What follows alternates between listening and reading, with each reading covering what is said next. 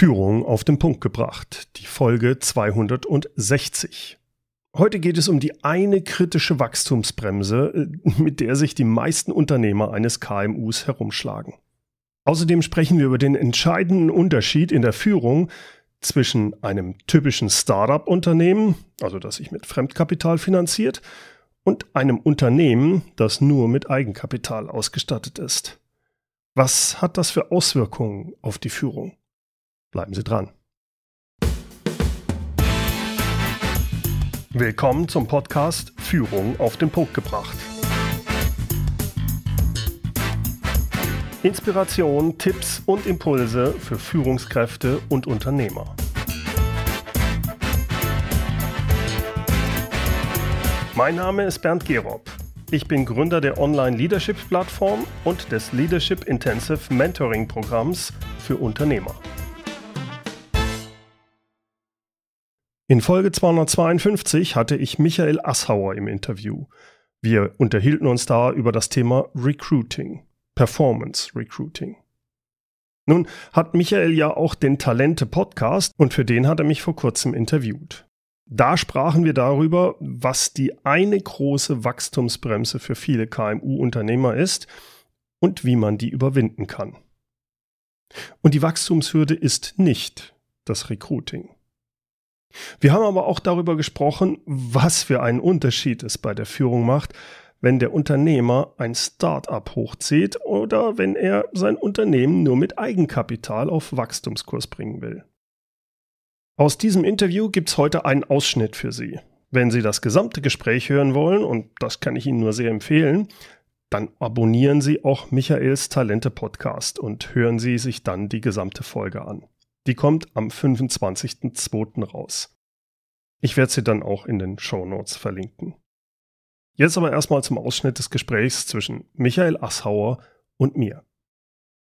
Raus aus dem Hamsterrad für Unternehmer. Was würdest du sagen, dieses Hamsterrad so? Wie würdest du das definieren? Was ist dieses Hamsterrad, in dem Unternehmer oft drinstecken? Die Schwierigkeit für einen Unternehmer, gerade wenn es jetzt nicht so ein Start-up ist, der Venture-Kapital drin hatte, sondern der war häufig erstmal Selbstständiger, hat das Ding aufgebaut, hat alles selber gemacht und dann wird es immer größer und er denkt oder hat auch das Gefühl, immer noch überall mit dabei sein zu müssen. Und er hat auch noch das Problem, er ist auch der beste Experte. Ne? Mhm. Und deswegen arbeitet er viel zu viel operativ, mhm. als dass er sich rausnimmt und Sachen auch wirklich delegiert. Da hat er Riesenschwierigkeiten. Deswegen ist er im Hamsterrad, weil er dann sagt, ja gut, dann muss ich halt mehr arbeiten, muss ich halt. Und so funktioniert es nicht. Vor allem, wenn das Ding größer wird. Es gibt vom Stefan Mehrath einen wunderschönen Spruch, den ich immer wieder gerne sage. Ähm, wenn Ihr Unternehmen wächst, dann haben Sie als Unternehmer zwei Möglichkeiten. Entweder Sie wachsen mit und haben Erfolg oder Ihr Unternehmen wächst Ihnen über den Kopf und Sie gehen beide unter. Sie haben die Wahl. Und das ist, sehe ich sehr häufig, wenn, gerade wenn ein sehr erfolgreicher Selbstständiger was aufgebaut hat, kleines Unternehmen, zwei, drei Mitarbeiter, dann funktioniert das auch noch alles. Man ist mit Begeisterung dabei, dann wird es größer, dann fünf, sechs, acht Mitarbeiter. Mhm. Und irgendwann dreht der Unternehmer nur noch im Rad, weil die ganzen Mitarbeiter ihn dann fragen, und er aber alles noch an sich halten will. Und selbst wenn er es nicht an sich halten will, das Gefühl hat, die können das halt nicht so gut wie ich. Ne? Äh, da mache ich es doch gleich lieber besser. Oder ich muss denen alles genau sagen, wie es geht. Und das ist diese Falle, in der sich viele Unternehmer bewegen und wo sie auch manchmal einfach sagen, ich weiß gar nicht, wie ich da rauskommen soll, weil ich finde nicht die richtigen Leute. Und muss ich dir nicht sagen, äh, das ist nicht der Grund. Es gibt mhm. genügend Leute da draußen und wahrscheinlich auch bei dir, die es machen könnten. Aber du bist das Bottleneck als Unternehmer, der im und nicht am Unternehmen arbeitet. Mhm. Und das ist halt so unglaublich schwer, ne? diesen, diesen Absprung da hinzukriegen und ja. zu sagen, so, hey, ich, ja, was ist das eigentlich? Muss ich da den Leuten, die ich, die ich habe, ähm, muss ich denen erstmal ausreichend Vertrauen lernen? Ähm, muss ich das Delegieren lernen? Muss ich, äh, muss ich meine Fehlertoleranz erhöhen? Oder wa was ist das eigentlich? Also warum ist das so verdammt schwer? Also es ist so schwer, weil du ja Recht hattest. Du hast immer wieder Recht bekommen, gerade wenn du ein Unternehmen aufgebaut hast. Mhm. Am Anfang bist du alleine, machst alles selber, kannst es auch. Ich nehme da immer gerne den, bist ein super Programmierer, hast gesagt, Mensch, jetzt mache ich mich selbstständig. Jetzt bist du immer noch der Experte als Programmierer. Und jetzt, weil du so gut bist, kommen immer mehr. Und du sagst, ich brauche jetzt Mitarbeiter. Also holst du Mitarbeiter, die können es aber noch gar nicht so gut wie du. Und du willst, dass die es ja genauso gut machen wie du. Also mhm. sagst du denen, mach das so und so. Wenn die dann mit eigenen Ideen, nee, nee, mach so, das hat sich bewährt. Ne? Mhm. Und schon hältst du sie eigentlich klein. Denn du hast am Anfang Fehler gemacht, um dahin zu kommen. Jetzt lässt du aber das gar nicht zu, dass die Fehler machen. Vermeintlich guten, also du, du, du willst ja nicht, dass da äh, draußen das erstmal schlechter wird, äh, wenn die Leute, du, du gibst denen nicht die Möglichkeit, Fehler zu machen. Mhm da gibt es Methoden, wie man das anders machen kann, aber da ist derjenige gefallen. Und dann kommt aber noch eine ganz wichtige andere Sache dazu. Jetzt hat der, dieser Programmierer das erste Mal richtig eigene Leute und merkt, ach, so richtig, das mit dem Führen funktioniert bei mir noch nicht. Ne? Dann bin ich mal ausgerastet, habe den vielleicht angeschrien, Mensch, dann ärgere ich mich, mich muss mich entschuldigen. Also ich mache Fehler, was ganz normal ist. Wenn ich aber in meiner alten Rolle bin, als der beste Programmierer, dann passiert mir das viel seltener, dass da ein Fehler passiert. Das heißt, mein Ego wird gestreichelt. Ich bekomme meine Selbstbestätigung aus der Rolle des Experten, nicht aus der Rolle des Managers oder gar des Unternehmers. Da mache ich so viel falsch. Das macht, und dann unbewusst fällt man gerne in die alte Rolle rein. Also das sind alles so Sachen, die einen mit daran hindern können, diesen Schritt zu machen und sich weiterzuentwickeln, so wie äh, der Stefan Mehrer das in diesem Spruch ja auch gesagt mhm. hat. Jetzt fällt mir da auch noch äh, so ein anderes Szenario ein, was jetzt so meiner Erfahrung nach auch ab und zu mal dazu führt, dass man äh, einfach zu lange und zu viel im statt am Unternehmen bleibt. Und zwar gerade dann, wenn man jetzt sozusagen vielleicht die erste Zeit mit seinem Unternehmen, die man jetzt vielleicht das Unternehmen alleine oder mit seinem Partner nur aufgebaut hat, schon super erfolgreich war, mhm. ähm, dann kommen ja oft auch fast schon automatisch andere gute Leute mit an Bord äh, oder Leute, die vielleicht ein gewisses Potenzial haben, die sich weiterentwickeln wollen und auch von dir lernen wollen. Das heißt, die vielleicht auch äh, zu, zu dir kommen, gerade weil sie dein, dein Mentoring, dein Coaching, dein Rat, dein Wissen sich aneignen und sich halt persönlich auch bei dir weiterentwickeln wollen, was ja erstmal eine tolle Sache ist für dich als Unternehmen, solche Leute anzuziehen. Und Nur das, das führt auch, halt. Das hm? ist auch richtig, das so zu machen. Aber da ist macht, da unterscheidet es sich jetzt genau. Die mhm. Leute kommen zu dir und sagen, äh, sag mal, Michael, hier, ich, ich bin da, da jetzt bei, soll ich A oder B machen? Mhm. Wenn du jetzt als der Experte sagst, ja, ist klar, muss der A machen, weil bla bla bla, dann sagt er, oh, super, habe ich wieder was gelernt, klasse. Er hat aber nicht wirklich was gelernt. Denn du hast ihm einfach nur den Weg gegeben. Mhm. Das, was du ihm dann erklärst, warum du das machst, das, dann nickt er noch, ja, ja, aber ist schon in seinem Gewinn, ah ja, das kann ich jetzt so weitermachen. Er hat das nicht wirklich begriffen. Mhm. Das heißt, ein guter ähm, Chef würde das so machen, mit dem Ziel, dass derjenige das selber machen kann, dass er Fragen stellt. Mhm. Also, ey, Chef, hier A oder B? Und dann sagt er, ja, hm, was würdest du denn machen, wenn ich jetzt nicht da wäre? Ja, aber du bist doch da. Ja, darum geht es ja jetzt nicht. Ähm, was, was spricht denn für A, was für B? Ne? Also, du, du, du versuchst mit Fragen denjenigen dorthin zu lenken.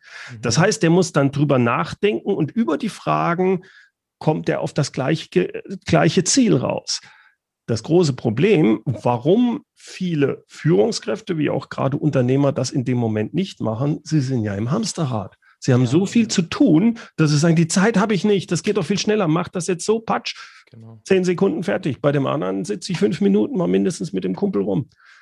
Und das ist die Schwierigkeit. Wenn ich das aber nicht mache, alles diese Sachen, das Delegieren ist eine Investition in die Mitarbeiter. Nicht nur Geld, auch Zeit. Meine eigene Zeit muss ich da reinsetzen. Und das macht die Sache schwierig. Das ist auch eine gewisse Ungeduld, die dann schnell mitspielt. Ne? Also das würde ich, das kenne ich jetzt so von mir. So, dann, ja. ich dann halt so, ich dann halt eine Frage gestellt bekomme, dann denke ich so, ja, natürlich, die Antwort ist ja logisch. Hier, A oh. oder B.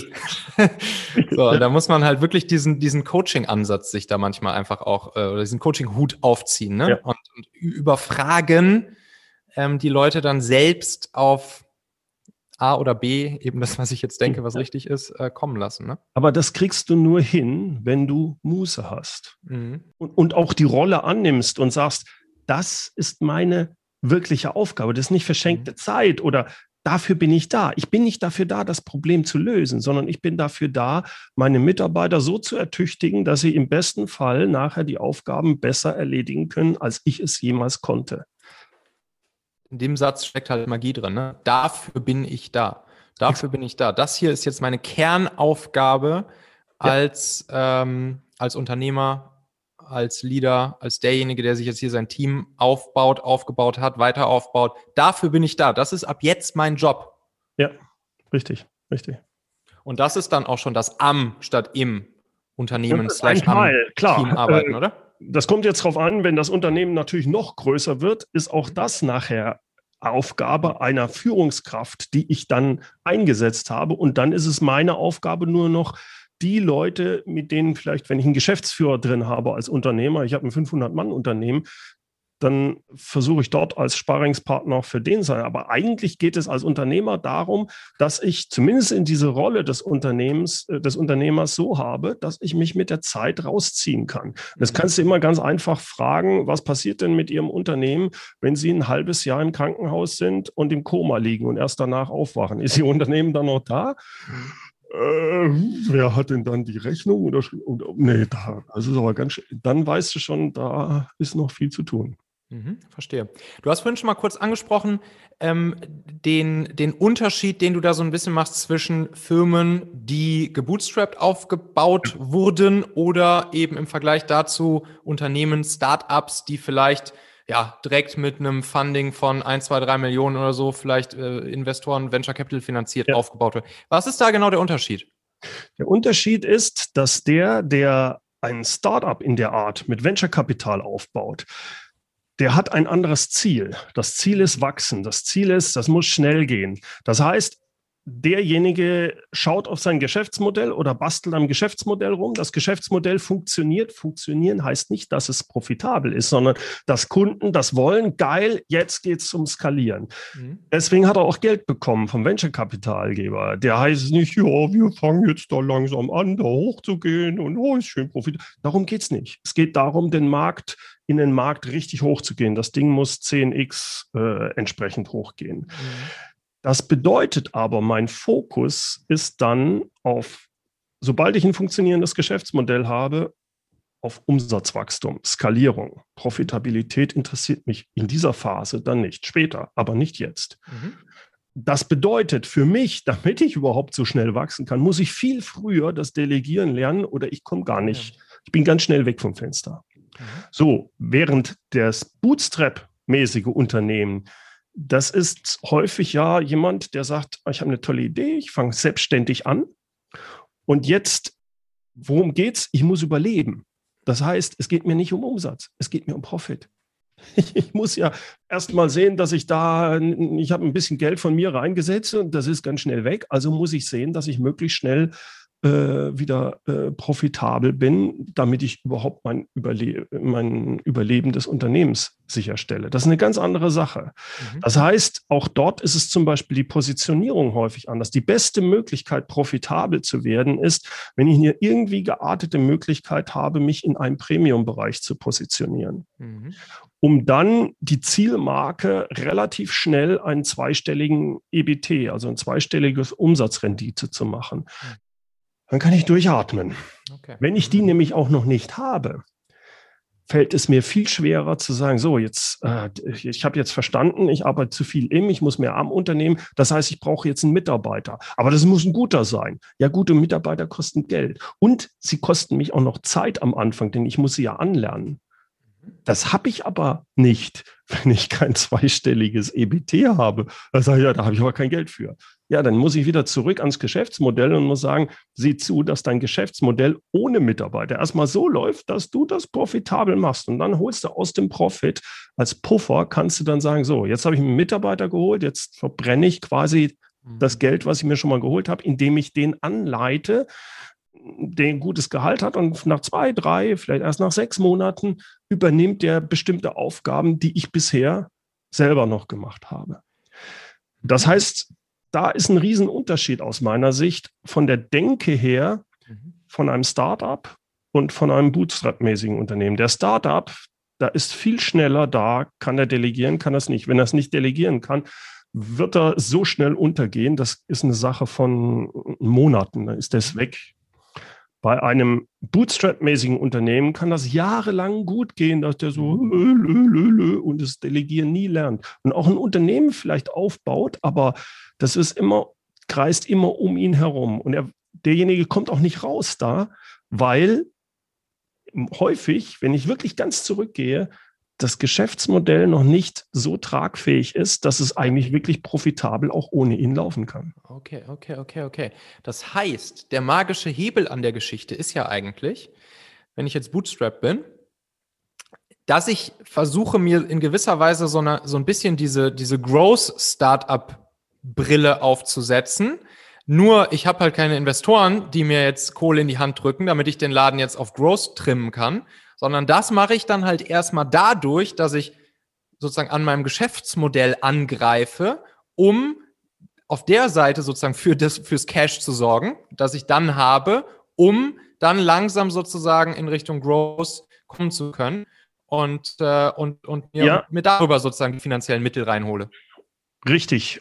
Es dauert länger, Mhm. Äh, ich warne allerdings davor, jetzt zu denken, ja, aber ich will ja gar nicht wachsen. Deswegen finde ich, denn mache ich da schon einen großen Unterschied. Mhm. Das äh, Startup wird jahrelang unter Umständen sagen, es geht nur um Umsatzwachstum. Mhm. Bei einem Bootstrap-mäßigen Unternehmen geht es nie um das Umsatzwachstum oder sollte es nicht gehen. Es sollte immer um ein profitables Umsatzwachstum gehen. Das Ding darf nie negativ sein. Nein, es müsste sogar so sein, selbst wenn du wächst, sollte es möglichst einen zweistelligen EBT sein. Und das ist verdammt schwer aber es ist machbar in jeder Branche. Das heißt, bevor ich da jetzt Effizienz mir da anschaue oder jenes, gehe ich lieber nochmal zurück und schaue, funktioniert mein Geschäftsmodell? Also ganz am Anfang, wo muss ich was machen? Bin ich sauber positioniert? Gerade jetzt noch als Selbstständiger oder wenn ich da zwei, drei Mitarbeiter habe, dass das ist. Sonst versuche ich zu skalieren viel zu früh mit mehr Mitarbeitern, mit sonst was. Aber wenn ja. ich da noch keinen richtigen Profit mache, das wird nicht besser, wenn ich größer werde. Das ist ja. Das wird eher schlimmer. Ist das auch das, was du, was du mit, mit deinen Coaches in deinem Programm machst? Also, dass du wirklich ja. da vorne ansetzt und sagst, hey, lass uns jetzt nochmal angucken, lass uns mal bei deinem Geschäftsmodell angucken und uns ähm, sozusagen einmal genau analysieren und gegebenenfalls erarbeiten, wie wir genau das hinkriegen? Ja, wir fangen eigentlich noch eine Stufe früher an. Weil ja. gerade wenn die Leute extrem im Hamsterrad drin ist, geht es erstmal um Selbstmanagement. Mhm. Weil ich muss den Kopf frei haben, um mich dann mit sowas beschäftigen zu können. Wenn ich das nicht habe, wenn ich da schon zwölf Stunden am Tag rumgehe und der, der Kunde ruft gerade an, äh, Bernd, ich habe jetzt keine Zeit dafür, dann ja. geht das nicht. Also da muss ich anfangen. Und dann, das, deswegen nenne ich mein Programm Leadership Intensive, weil es ist sehr intensiv, vor allem in den ersten acht Wochen. Mhm. In den ersten drei, vier Wochen gehen wir eigentlich auf die Person des Unternehmers, sodass er sich kurzfristig ein bisschen was freischaufeln kann. Und dann gehen wir an Positionierung, an Unternehmensvision, Geschäftsmodell. Und dann können wir uns die Strukturen anschauen. Was, wie delegieren wir richtig? Was ist Standards? Äh, all diese Geschichten, die dann kommen. Aber das erste ist, der Unternehmer muss sich erstmal den Freiraum schaffen, durchatmen zu können und nachdenken zu können.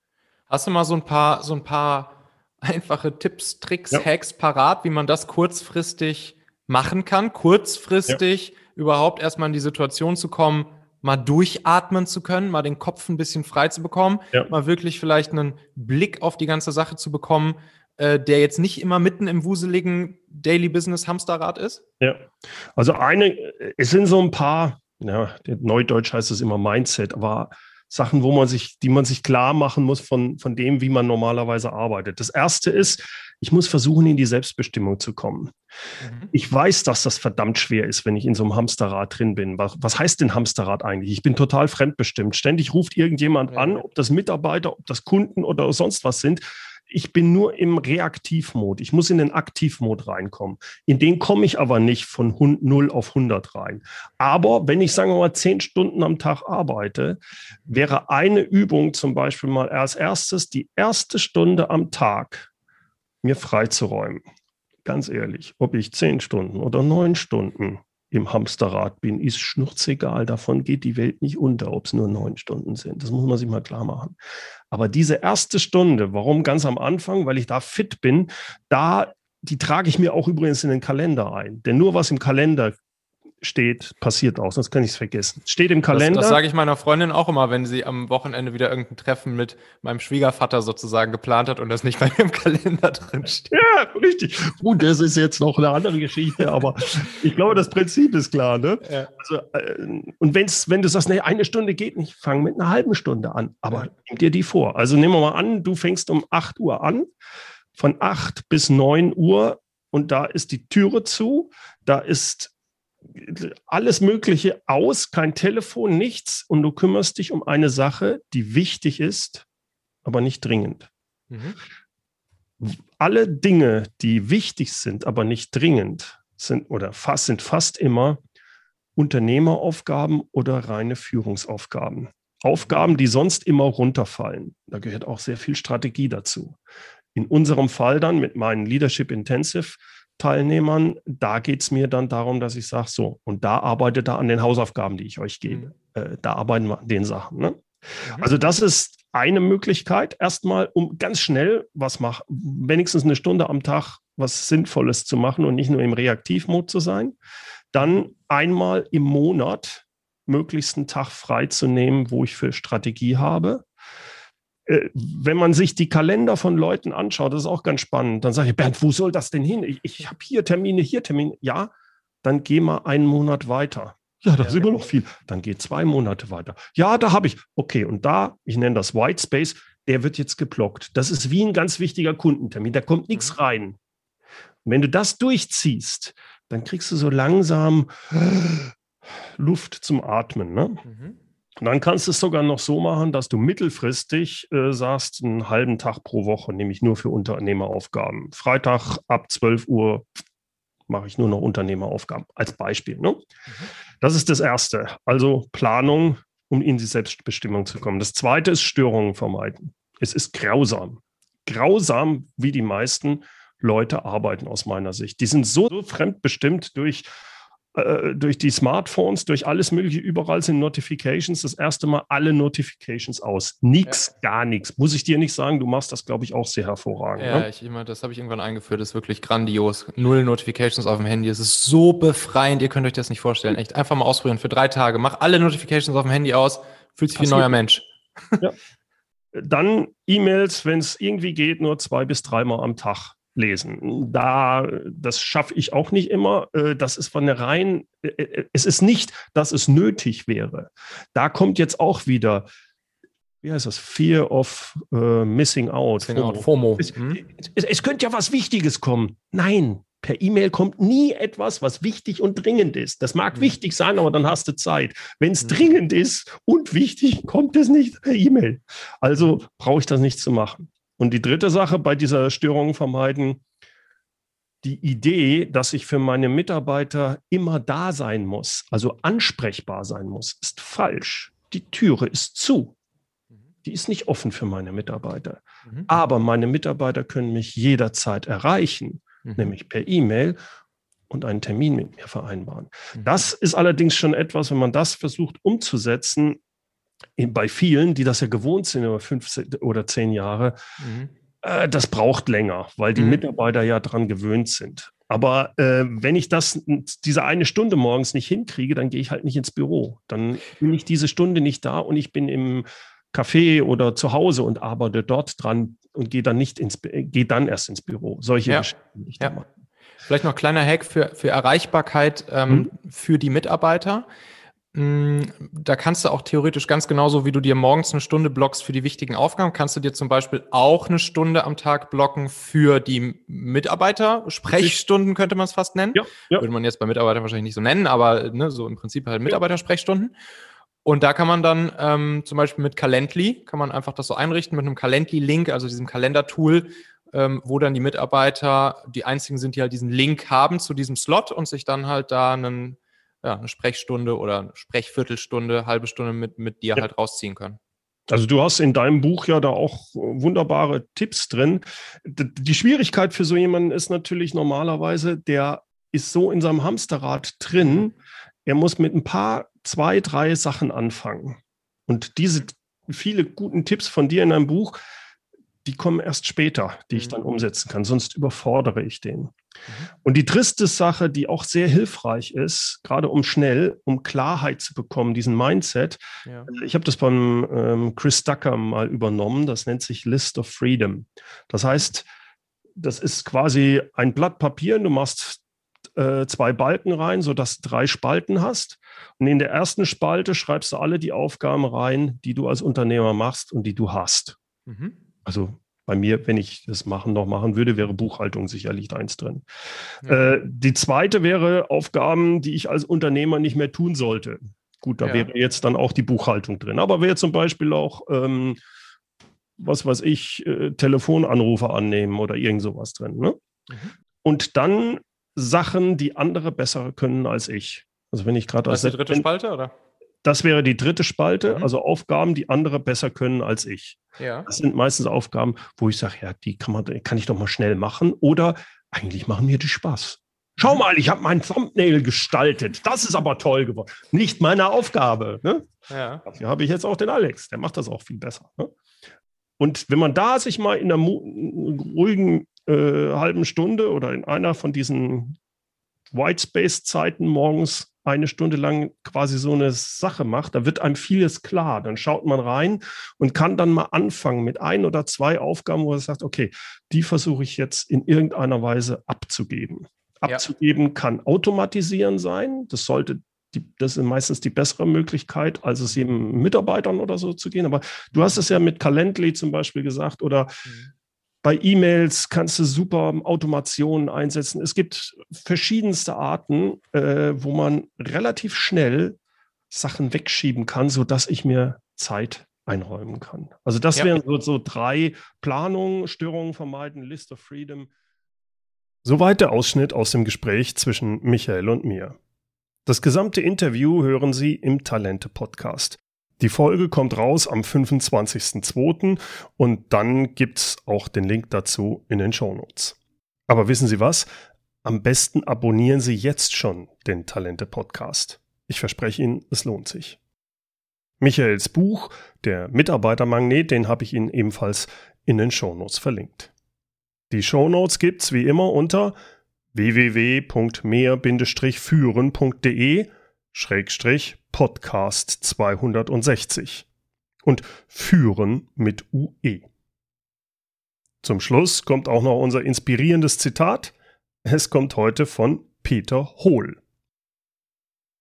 Wenn ich erfolgreich delegieren will, muss ich zuallererst lernen, dass Dinge auch dann gut gemacht sein können, wenn sie nicht so gemacht werden, wie ich sie gemacht hätte.